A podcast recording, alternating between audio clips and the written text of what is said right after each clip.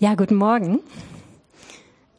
Ich liebe es zu erleben, wie Gott der Regisseur eines Gottesdienstes wird und wie er so den roten Faden spinnt.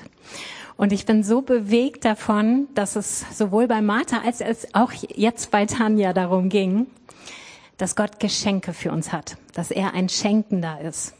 Denn das ist heute mein Thema. Und da seht ihr es auch schon, Großzügigkeit, ein Geschenk Gottes an dich. Und ich hatte ähm, die Freude, jetzt zwei Wochen lang Herbstferien genießen zu dürfen. Und ich war eine Woche davon tatsächlich mit Chris allein unterwegs. Unsere Kinder waren versorgt. Und wir haben das total genossen, diese Zeit. Und ich habe in dieser Zeit einen Artikel gelesen und der hat mich total berührt. Da ging es um eine Situation, die ein Vater erzählt, ähm, die er selbst erlebt hat und woran Gott sich dann so drangehängt hat mit dem, was er dazu gesagt hat. Und diese Situation ist mir echt nachgegangen. Und die hat mich total bewegt. Und in diese Szene würde ich euch gern mit hineinnehmen. Manchmal hilft es ja, wenn man dabei die Augen zumacht, weil man sich dann so ein bisschen besser da hineinversetzen kann. Fühlt euch also frei. Stellt euch vor, ihr seid ein Kind und euer Papa war jetzt für längere Zeit nicht da. Der war auf Reisen. Und heute ist der Tag, wo er wiederkommt. Und dann seid ihr im Flur und die Tür geht auf und euer Papa kommt rein und eure Freude ist riesengroß. Und das erste, was er macht, ist auf euch zulaufen und euch auf den Arm nehmen und einmal durch die Luft wirbeln. Und ihr wisst, Papa ist wieder da und er schenkt mir seine Aufmerksamkeit.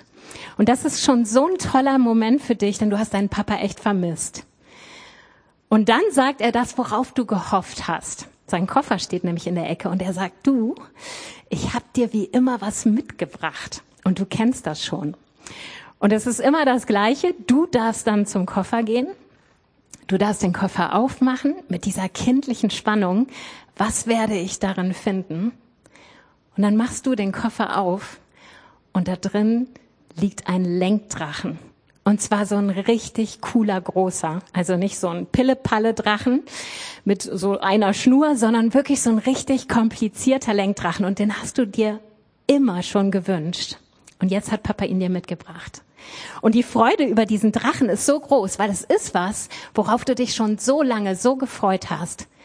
Aber das noch genialere ist, dass du weißt, dieser Lenkdrachen hat noch einen zweiten Effekt, den findest du noch viel schöner. Du kannst ihn nämlich nicht alleine benutzen. Ein Lenkdrachen ist für dich noch viel zu kompliziert und du weißt, Papa hat den Drachen mitgebracht und er will ihn mit dir benutzen. Das heißt, er hat in seinem Koffer nicht nur das Geschenk, was du dir von Herzen gewünscht hast, sondern er schenkt dir gleichzeitig Qualitätszeit mit ihm. Und du weißt, wann immer du mit diesem Lenkdrachen spielen wirst, wird Papa dabei sein und du kriegst seine Anleitung und seine Begleitung und darfst die Zeit mit deinem Papa genießen. Ich weiß nicht, was das so mit dir macht. Ich konnte mich da sehr gut hineinversetzen in diese Geschichte. Und ich kann mich an viele Situationen erinnern, wo ich Kleinigkeiten bekommen habe von meinen Eltern, die tatsächlich Zeit mit sich gebracht haben, die ich mit ihnen verbringen musste. Ich weiß, wir hatten zum Beispiel von Lego so eine riesen Eisenbahn, ja, die konnte man quer durch unsere Räume legen. Und das waren noch so diese alten Lokomotiven, die hat man zusammengebaut. Und dann hatten die einen Trafo. Und dann konnte man an dem Trafo drehen. Und dann gab's Ampeln mit Ampelschaltung. Und Weichen musste man mit Knöpfen drücken. Und es war natürlich alles irgendwie mit Elektrizität und Kabel verlegen und so. Das Ding hätten wir niemals alleine machen können. Und deswegen waren das immer Zeiten, wenn es um Lego ging, da habe ich so viel positive Erinnerungen dran, weil sie gleichzeitig Qualitätszeiten mit meinen Eltern waren. Wir haben ja jetzt schon mehrere Sonntage das Thema Großzügigkeit oder einen großzügigen Lebensstil leben. Joe hat damit begonnen an dem Taufsonntag. Aaron hat letzte Woche über Saat und Ernte gesprochen. Und ich möchte heute da anknüpfen. Und ich finde diese Ausgangssituation, die wir uns eben vorgestellt haben, die passt so genial. Jetzt denkst du vielleicht, wenn es um Großzügigkeit geht, denkst du nicht zuerst an ein Geschenk für dich, sondern das klingt für dich eher wie so eine Erwartungshaltung an dich. Du musst aber großzügig sein. Ich würde es gern mal wirklich auf der Basis dessen, was wir uns eben vorgestellt haben, mit euch anschauen, was eigentlich hinter Großzügigkeit steckt. Und deswegen will ich mit euch einmal den Papa angucken, also den Schenkenden, der kommt. dann einmal das Geschenk an sich, nämlich den Lenkdrachen, und dann auch, was macht das mit diesem Umgang mit dem Geschenk und der Zeit mit ihm. Wenn wir uns den Schenkenden angucken, dann sage ich ja nicht von ungefähr, es geht um Papa und Kind. Denn das ist exakt das Bild, was die Bibel gebraucht, wenn sie sagt, wie unsere Beziehung zu Gott sein soll und wie er sie sich wünscht. Und ich habe euch nochmal 1. Johannes 3, Vers 1 mitgebracht. Seht doch, wie groß die Liebe ist, die uns der Vater erwiesen hat. Kinder Gottes dürfen wir uns nennen. Und wir sind es tatsächlich. Gott möchte unser Vater sein. Und hier in dem Vers steht, seht doch, wie groß seine Liebe ist. Und jetzt stellt euch nochmal diesen Moment vor, wo der Papa reinkommt, die Tür geht auf, das Kind ist in freudiger Erwartung und die volle Aufmerksamkeit des Vaters richtet sich sofort auf das Kind. Und ich finde es so toll, wenn hier steht, seht doch, wie groß die Liebe ist, dass die Bibel darüber nicht schweigt, wie groß die Liebe ist, sondern wenn wir mal in 1. Korinther 13 gucken, dann wird exakt genau beschrieben, wie groß diese Liebe ist.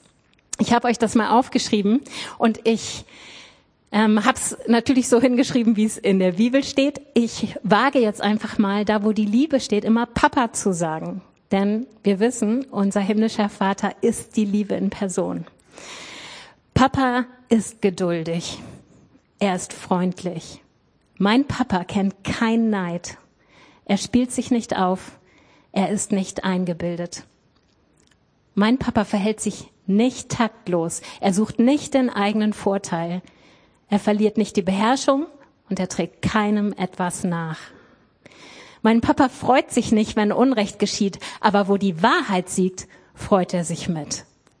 Alles erträgt mein Papa. In jeder Lage glaubt er, immer hofft er, allem hält er stand. Papas Liebe vergeht niemals. Seht, wie groß seine Liebe für uns ist. Lasst uns doch mal wirklich uns in diese Situation hineinversetzen und diesen Moment genießen mit diesem kindlichen Staunen und der kindlichen Freude darüber, dass dieser Gott, der so liebt, unser Papa ist und dass er seine volle Aufmerksamkeit vom ersten Moment an auf uns richtet. Und das Tolle ist, weil wir in dieser Papa-Kind-Beziehung sind, stimmt Psalm 37, Vers 4. Was für ein toller Vers. Freu dich über den Herrn und er wird dir geben, was du dir von Herzen wünschst. Hier wird von einer Beziehung beschrieben, die so lange schon existiert, so lange schon eng ist, von einer engen Gemeinschaft, wo der Papa ganz genau weiß, was das Kind sich wünscht. Das ist also nicht so ein Papa, der ein Pflichtgeschenk mitbringt und irgendwie durch die Regale streift und das nächstbeste greift und in seinen Koffer packt, sondern in dem Koffer ist etwas, von dem er weiß, dass das Kind sich das von Herzen wünscht. Und das Kind auf der anderen Seite weiß durch diese enge Gemeinschaft zu seinem Papa zu 100 Prozent, was auch immer in diesem Koffer sein wird. Es wird ein Volltreffer sein denn das ist mein Papa, der mich kennt und liebt. Und das Kind weiß auch, das ist jetzt nichts, was Papa mal ebenso irgendwie mitgenommen hat, denn er kennt das Wesen des Papas. In Matthäus 6, Vers 28 und 29 lesen wir, seht euch die Lilien auf dem Feld an und lernt von ihnen. Sie wachsen, ohne sich abzumühen und ohne zu spinnen und zu weben. Und doch sage ich, sogar Salomo in all seiner Pracht war nicht so schön gekleidet wie eine von ihnen. Das Kind weiß, sein Papa ist nicht nur die Liebe, sondern von seinem ganzen Wesen ist er so großzügig. Und wenn wir von verschwenderisch reden über uns, dann hat das einen echt negativen Touch, weil wir oft verschwenderisch für uns selbst sind. Ich bezogen und dann verschwenderisch. Aber Gott, der komplett selbstlos ist, ich finde, ihm gebührt zu sagen, er ist nicht nur großzügig, sondern er ist ein verschwenderischer Gott. Und zwar ein selbstlos verschwenderischer Gott. Die Natur ist das Beispiel dafür, was uns zeigt, dass Gott ein verschwenderischer Gott ist. Und ich weiß, Chris war im Sommer eine Woche allein mit Männern hier Volker und Daniel und sonstigen, war er unterwegs und ist eine Woche lang durch die Alpen gewandert. Von Deutschland nach Italien. Habe ich das richtig gesagt? Ich glaube ja. Und er war so mega begeistert. Ich musste mir dreimal alle Fotos angucken. Und es waren viele. Dreimal auch alle Videos. Und ähm, er hat so begeistert erzählt. Und dann kamen solche Momente, wo ich merkte, ihm wurden langsam die Augen feucht, als er dann so sagte, und du glaubst nicht, dann bist du da oben im Gebirge und eigentlich dürfte dann nichts mehr wachsen. Und dann gehst du um eine Ecke und da wachsen dann Blumen. Und die sind doch so verschwendet da oben. Wer, wer sieht denn da schon die Blumen so ungefähr? Und er war wirklich am Staunen. Und daraufhin hat er ein Lied geschrieben. Das hat er mir irgendwann vor kurzem vorgesungen, hatte dann vor, das aufzunehmen. Und als ich meine Predigt vorbereitet habe, dachte ich, ich wünsche mir so, dass wir einmal bei diesem Gedanken hängen bleiben. Dass wir einmal wirklich kurz die Pause-Taste drücken und uns vergegenwärtigen, dass wir einen verschwenderischen Gott als Papa haben. Ist das nicht unfassbar? Dieser verschwenderische Gott ist der Papa, der nach Hause kommt und etwas für dich in seinem Koffer hat. Schürt das deine Erwartung, was da drin ist? Meine definitiv. Weil ich weiß, dieses Verschwenderische, das basiert nicht irgendwie darauf, dass er irgendein Pflichtgefühl für mich nachkommt oder irgendwas gut machen will oder sonstiges, sondern es basiert auf seiner tiefen Liebe zu mir. Wenn wir das wissen, dann lasst uns doch mal auf das Geschenk schauen. Und es hat mich wirklich bewegt, dass Martha eben diesen Eindruck hatte, wie Gott diese Einkaufstüten füllt.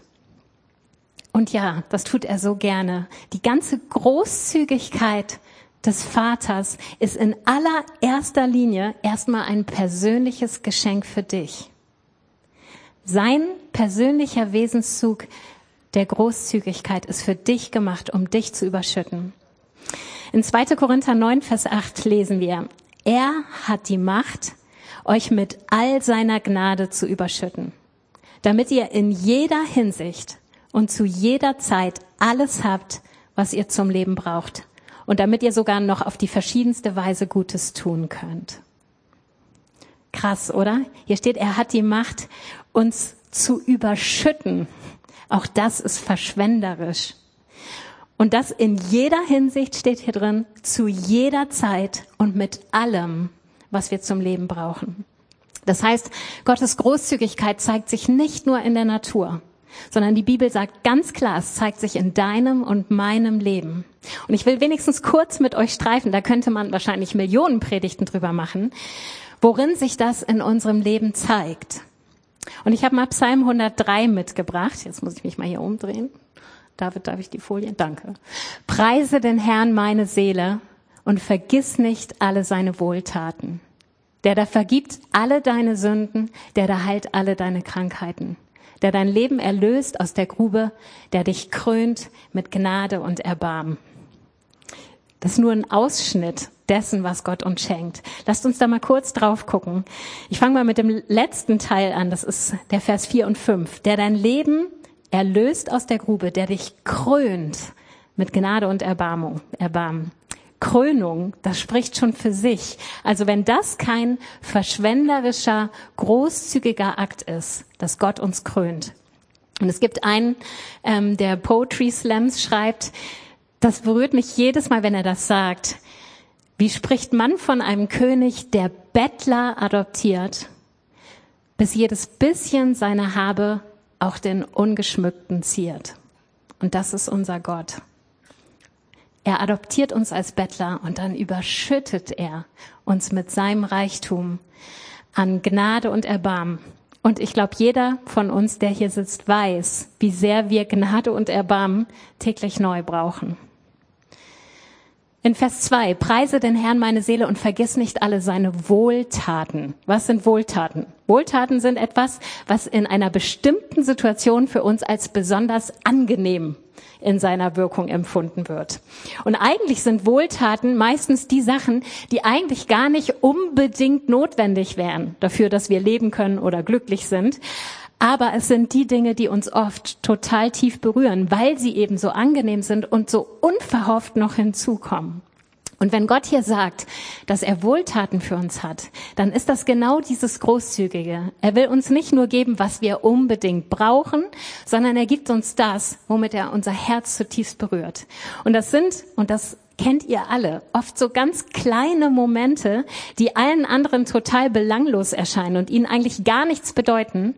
Aber weil ihr in einer Beziehung und Kommunikation mit Gott seid, bedeuten sie euch was, weil er oft auf Dinge zurückgreift, wo man sieht, oh wow, jetzt war er aber echt gerade großzügig.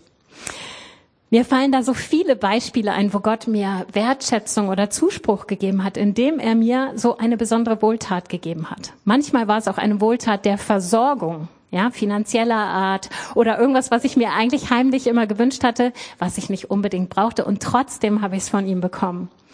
Und ich habe überlegt, was kann ich euch erzählen, ohne dass ich jetzt riesenweit ausholen muss.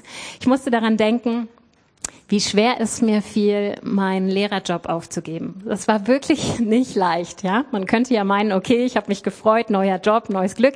Natürlich habe ich mich auch gefreut auf diesen Job, aber ich war so gern Grundschullehrerin und ich hatte so eine Freude an dem Job. Und ich habe mir immer vorgenommen, wenn ich hier anfange zu arbeiten, will ich den Kontakt zu der Schule nicht verlieren. Aber natürlich ist man dann viel, viel seltener vor Ort. Und dann war genau ein Jahr rum. Ich war also ein Jahr schon draußen. Es war kurz vor den Sommerferien und es sollte ein Tanzworkshop stattfinden. Und ich wurde gebeten, ob ich die Schule nochmal unterstützen kann, weil die anderen Kollegen alle nicht so gerne mit den Schülern tanzen. Und ähm, ich habe gesagt, ja, ist kein Problem. Ich, ich mache das mit denen und führe das auch mit denen vor. Und dann war das ausgerechnet an meinem Geburtstag, dieser Tag, dass der Workshop war und ich in die Schule musste. Und für mich war das kein Problem. Ich, ich hätte sonst ja auch normal gearbeitet. Also von daher bin ich an meinem Geburtstag dann in die Schule gefahren und Mittlerweile ist es so, dass da keine Kinder mehr sind, die ich jemals unterrichtet habe. Das heißt, das sind alles im Prinzip fremde Schüler. Und ich war schon so berührt davon, dass jedes Kind mir entgegenkam und meinte, hallo Frau Mühlern. Und ich dachte schon, hä? Woher kennen die mich eigentlich alle noch so gut? Und dann war ich oben im Lehrerzimmer, habe mich noch kurz besprochen mit den anderen Kollegen, die haben mir natürlich gratuliert. Ähm, und dann bin ich runtergegangen in diese große Halle, wo das Ganze stattfinden sollte. Und ich wusste, es sollten die ersten Klassen kommen. Und dann kam eine dritte, eine vierte. Und ich dachte, was machen die denn hier? Die sind irgendwie falsch informiert. Aber da ich ja nicht diejenige war, die das managte, habe ich mich einfach da an die Seite gesetzt. Und es wurden immer mehr Klassen. Und dann waren plötzlich alle Klassen da, die ganze Schule. Und ich wurde nach vorne geholt von meiner Schulleiterin. Und dann hat, hat mir die gesamte Schule drei Strophen Geburtstagslied gesungen.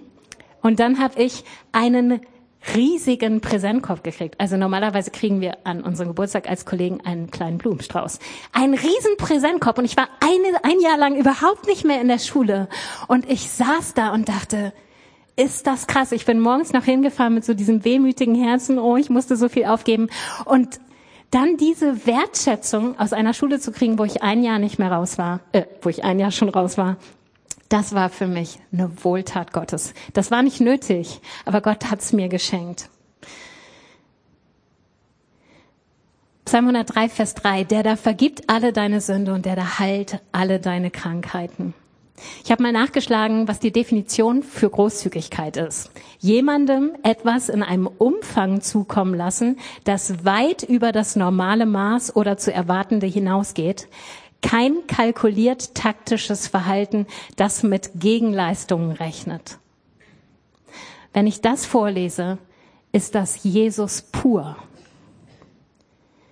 Jesus war so großzügig, dass er bereit war, einen echt hohen Preis für dieses Geschenk in deinem Koffer zu zahlen, nämlich sein eigenes Leben. Und er hat das getan in dem Bewusstsein, du könntest ihm niemals eine Gegenleistung dafür geben, die auch nur ansatzweise an das heranreicht, was er bezahlt hat. Wenn das nicht Großzügigkeit pur ist. Und wir dürfen täglich von dieser Großzügigkeit leben, die Jesus bereit war, am Kreuz zu bezahlen, indem wir jederzeit mit unserer Sünde, mit unserer Krankheit zu ihm kommen dürfen und wissen, er hat sie bereits für uns getragen.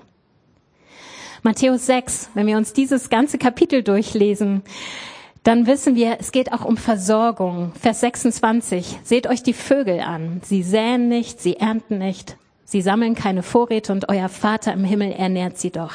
Seid ihr nicht viel mehr wert als sie? Gott verheißt uns absolute Versorgung, dass es uns an nichts mangelt. Und das ist ein Bereich, wo wir echt immer wieder Glaubensschritte gehen müssen. Denn manchmal sieht es so aus, als würden wir in Mangel landen. Und als ich meinen Beamtenstatus aufgegeben habe, war das natürlich so das Präsenteste für uns. Okay, finanziell geben wir jetzt echt einen riesen Batzen Geld weg. Und wie wird das monatlich? Und ich kann hier ehrlich bezeugen, dass wir nicht einen Tag lang Mangel erlebt haben finanziell. Das, was mich so berührt hat, war, wir hatten zwei Räume und Chris kam auf die Idee, Mensch, die sind eigentlich überflüssig für uns. Wir können die vermieten als Airbnb-Räume. Und ich war echt also so nach dem Motto, wer will in Stöckheim in Airbnb? Ja, also wir sind jetzt hier keine Weltstadt und dann auch noch Stöckheim.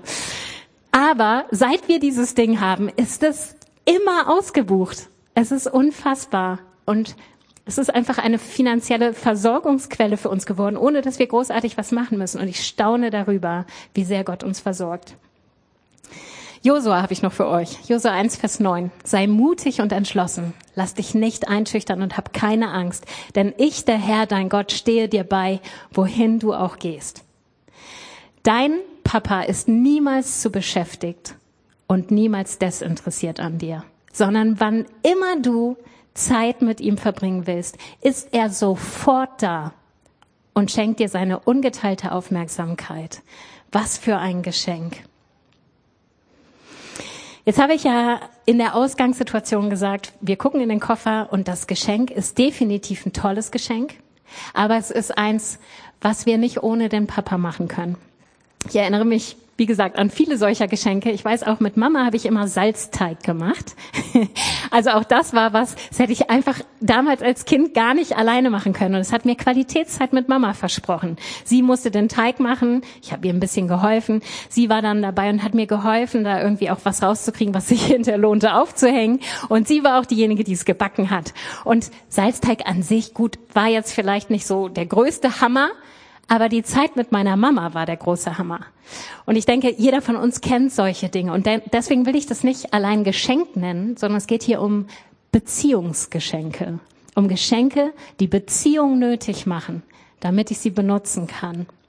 Und Großzügigkeit empfinde ich als genauso ein Geschenk. Eins, das von Beziehung zu meinem Papa im Himmel lebt. Warum? Einmal, weil er das beste Vorbild ist, was geht und wir einfach an Vorbild immer am besten lernen. Aber weil die Bibel uns auch ganz klar eine Wahrheit sagt, die es absolut notwendig macht, dass Großzügigkeit aus der Beziehung zu Gott kommt. Psalm 107, Vers 5. Hungrig waren sie und durstig. Es verschmachtete in ihnen ihre Seele.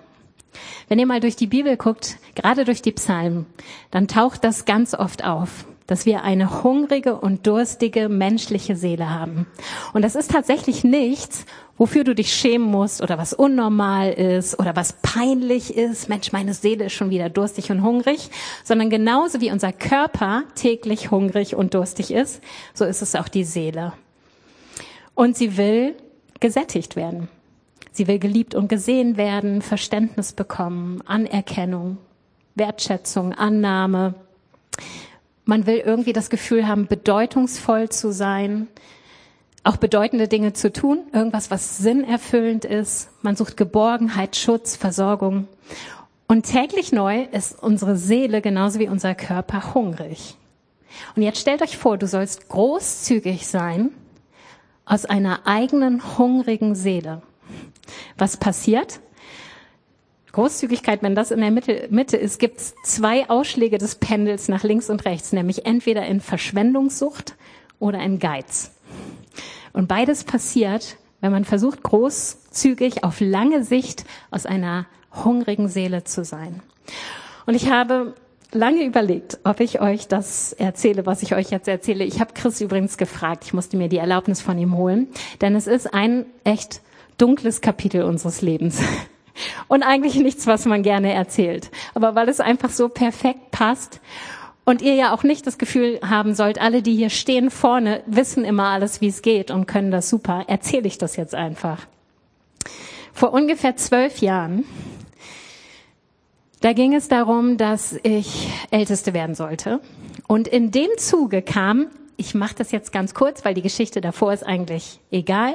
Es kam aber tatsächlich ans Licht und damit meine ich bis zu Joe, dass Chris und ich nicht regelmäßig den Zehnten überweisen. Also jetzt keine Angst. Das wird überhaupt nicht gecheckt und Joe guckt das auch nicht und er weiß das nicht von jedem, ja. Damals kam es durch bestimmte Gründe bei ihm an, ja, durch eine Person und so. Also ihr müsst da jetzt gar keine Angst haben. Es war auf jeden Fall klar, wir zahlen nicht regelmäßig unseren Zehnten. Und ehrlich gesagt war das sofort ein Konfliktpotenzial zwischen Chris und mir, weil ich wusste das nicht. Ich ging davon aus, wir zahlen regelmäßig unseren Zehnten.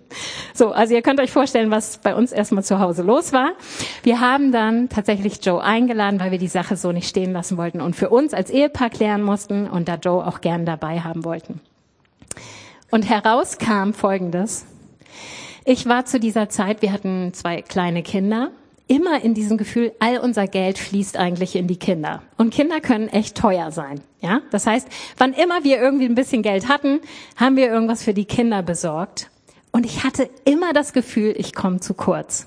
Und aus diesem Gefühl habe ich ständig gedacht, eigentlich muss ich mir auch mal was gönnen. Und das habe ich auch getan. Und wir haben immer fleißig mit EC-Karte bezahlt, dann sieht man ja auch nicht, was man so ausgibt. Und dann habe ich mir das eine oder andere gegönnt. Das ah, waren jetzt keine Riesensachen, aber es war auf jeden Fall jeden Monat so, dass es eigentlich zu viel war. Und Chris, der bei uns damals die Finanzen in der Hand hatte, der schlug in die andere Richtung aus und meinte, oh Mann, ey, die lebt so über unsere Verhältnisse, wie sollen wir das retten? Da bleibt nur, wir zahlen den Zehnten nicht.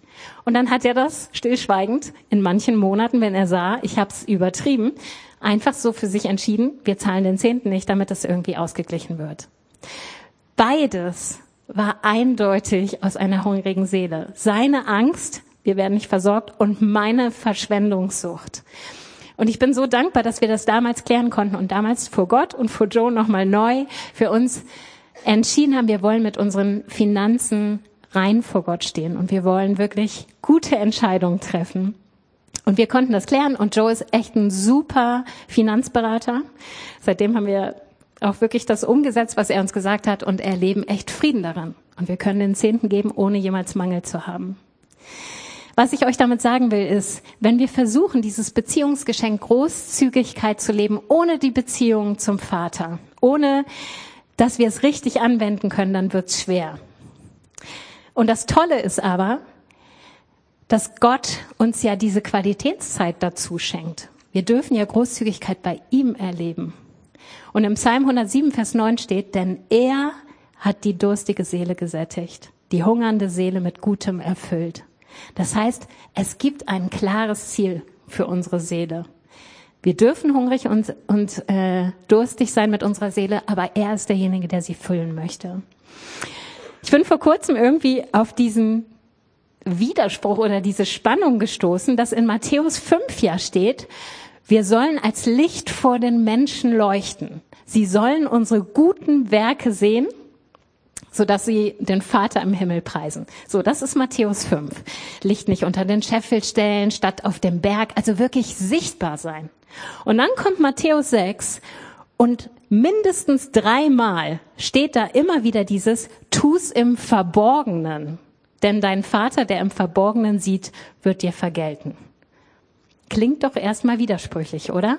Wir sollen leuchten, die Menschen sollen unsere Werke sehen, aber gleichzeitig sagt Gott uns immer wieder, geh ins Verborgene, zeig es mir. Es sollen gar nicht die anderen sehen, sondern lebe es vor mir und ich werde es dir vergelten. Und es gibt auch einen Grund dafür, warum Gott das sagt. Der steht in Matthäus 6, Vers 1. Da steht, Hütet euch, eure Frömmigkeit vor den Menschen zur Schau zu stellen. Sonst habt ihr von eurem Vater im Himmel keinen Lohn mehr zu erwarten. Ich glaube, dass Großzügigkeit ohne diesen Beziehungsfaktor zu Gott zu Großzügigkeit wird, die ganz schnell in falsche Motive kippt. Wo wir nämlich versuchen, Beliebtheit, Ruhm, Ehre, Bekanntheit oder was auch immer durch unsere Großzügigkeit zu erlangen. In Unabhängigkeit von der Beziehung zu Gott, der unsere Seele füllt, bleibt unsere Seele hungrig und es wird schwer, Großzügigkeit aus den richtigen Motiven leben zu können. Aber im Verborgenen, da wo unsere Beziehung zu Gott stattfindet, wo er unsere Seele mit seiner Großzügigkeit sättigt, da schafft er Raum dafür, dass wir geben können. Wir gucken uns das Letzte an. Wie können wir jetzt dieses Geschenk in richtiger Weise an andere weitergeben. Und da finde ich faszinierend, ich habe jetzt so viel davon gesprochen, dass Gott ein großzügiger Gott ist, der dich beschenkt. Überleg doch mal, wie er dich meistens beschenkt. Klar gibt es Situationen, wo er direkt zu dir spricht, durch die Bibel und das berührt dein Herz, aber wie oft ist seine Großzügigkeit darin sichtbar, dass er andere Menschen um dich rum losschickt, die dir seine Großzügigkeit zeigen die zum Beispiel dir ein materielles Geschenk machen, dich finanziell unterstützen, die dir helfen, da wo du Not hast, die Gottes Zuspruch und Ermutigung in dein Leben sprechen. So oft gebraucht Gott andere Menschen, denen er den Impuls gibt, für dich in Aktion zu treten, damit er dir deine Großzügigkeit beweisen kann. Und genau andersrum will er dir Impulse geben, dass er anderen Menschen seine Großzügigkeit durch dich zeigen kann. Wir gehen nochmal zu 2. Korinther 9, Vers 8. Den hatte ich eben schon. Und das Tolle ist, er fängt ja an mit dem, er hat die Macht, euch mit all seiner Gnade zu überschütten. Das heißt, es geht ja erstmal darum, dass er uns beschenkt. Und dann ist aber der letzte Teil des Verses, damit ihr sogar noch auf die verschiedenste Weise Gutes tun könnt. Das heißt, Gott gibt zuerst uns das Geschenk. Zuerst füllt er uns, damit wir dann weitergeben können. Und interessant finde ich und total spannend, dass er das sogar zu einem Geschenk macht, wenn wir schenken. Ja, also jetzt, jetzt wird's ja knifflig. Bisher waren wir nur die reinen Beschenkten. Jetzt sollen wir ja schon wieder was tun. Aber selbst das segnet Gott, indem er uns beschenkt. In der Apostelgeschichte lesen wir, denkt immer an die Worte, die Jesus, der Herr selbst gesagt hat. Auf dem Geben liegt ein größerer Segen als auf dem Nehmen. Und wisst ihr, ich finde es immer cool, wenn wissenschaftliche Studien Bibelverse belegen. Und da gibt's ganz klar eine, eine wissenschaftliche Studie vom Institut für Volkswirtschaftslehre der Universität Zürich. Und die haben nämlich festgestellt, ähm, bei einem Experiment, wo sie Probanden hatten und die haben sie vor die Entscheidung gestellt, in einem bestimmten Zeitabschnitt entweder egoistisch zu handeln oder großzügig. Sie sollten sich also für die Phase festlegen, wie sie handeln wollen.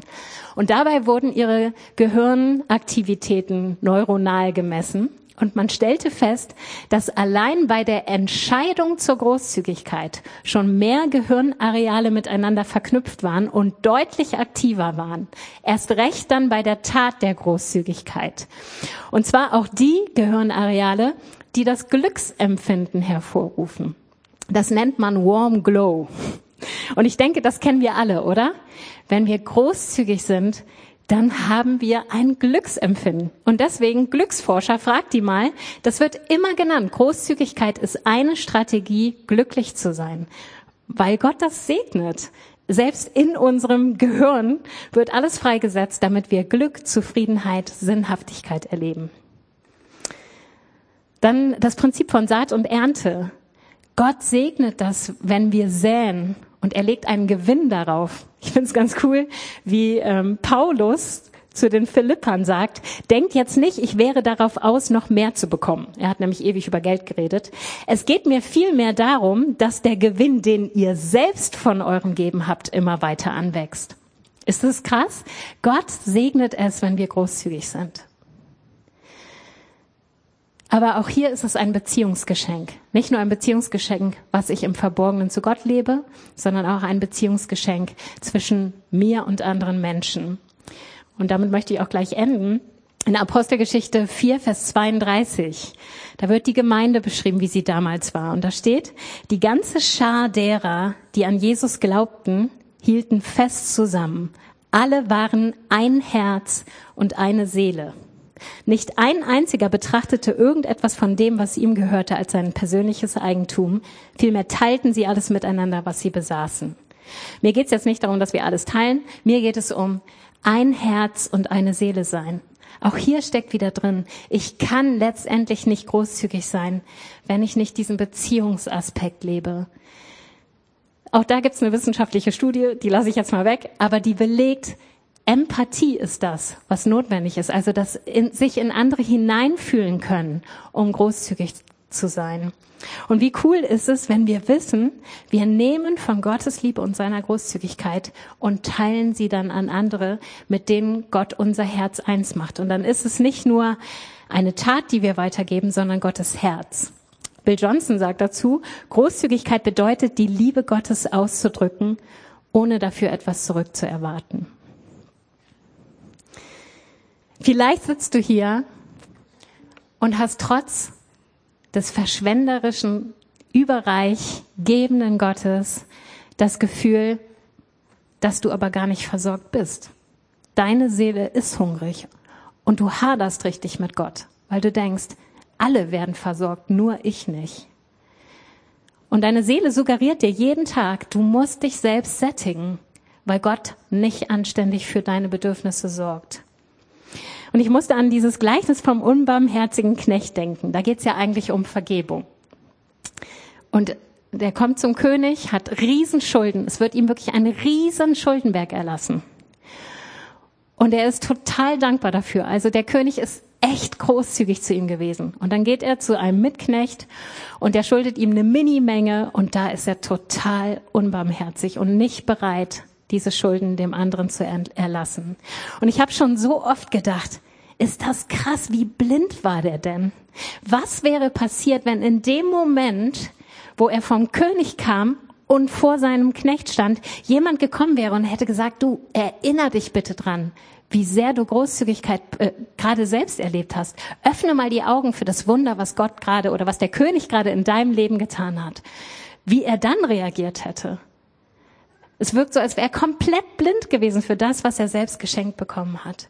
Und im Psalm 119 gibt es einen Vers, da steht, öffne mir die Augen, Gott, für die Wunder, die du mir schenkst, die in deinem Wort stecken. Lasst uns Gott bitten, dass er uns neu die Augen öffnet. Das hat ganz viel mit Dankbarkeit zu tun. Und wir brauchen das neu, unseren Blick bewusst zu richten auf das, was Gott uns schenkt. Und letzte Woche stand Aaron hier und hat hier von Frucht und äh, also von guter und schlechter Frucht geredet. Auch das ist wieder so ein Momentum, wo du dich entscheiden kannst. Schaust du bewusst auf das, was Gott dir schenkt und entscheidest dich, Gott, ich möchte, dass du mir neu die Augen öffnest für das, was ich an Reichtum von dir bekomme? Oder entscheidest du dich, deinen Mangel in den Fokus zu stellen und immer deinen Blick darauf zu richten, was fehlt mir eigentlich noch? Denn das macht was mit unserem Herz und mit unserer Seele. Und die will eigentlich gesättigt werden. Und wenn wir beginnen bei Dank, dann sättigt Gott so sehr. Ich ende mit einem Psalm, mit einem Vers aus einem Psalm, nämlich Psalm 16. Und damit möchte ich euch in die Woche schicken. Mein Besitz und mein Erbe ist der Herr selbst. Damit beginnt's. Das ist das größte Geschenk, was Gott dir macht. Ja, du teilst mir zu, was ich brauche. In ihm ist die absolute Versorgung. Was du mir für mein Leben geschenkt hast, ist wie ein fruchtbares Stück Land, das mich glücklich macht. Ja, ein schönes Erbteil hast du mir gegeben. Flieg doch diese Woche mal über dein Land innerlich und sieh, was Gott dir fruchtbares geschenkt hat, mit dem du glücklich sein kannst. Und entscheide dich, das in den Fokus zu nehmen. Das ist der erste Schritt, neu zu erleben, wie Gott deine Seele sättigt. Amen.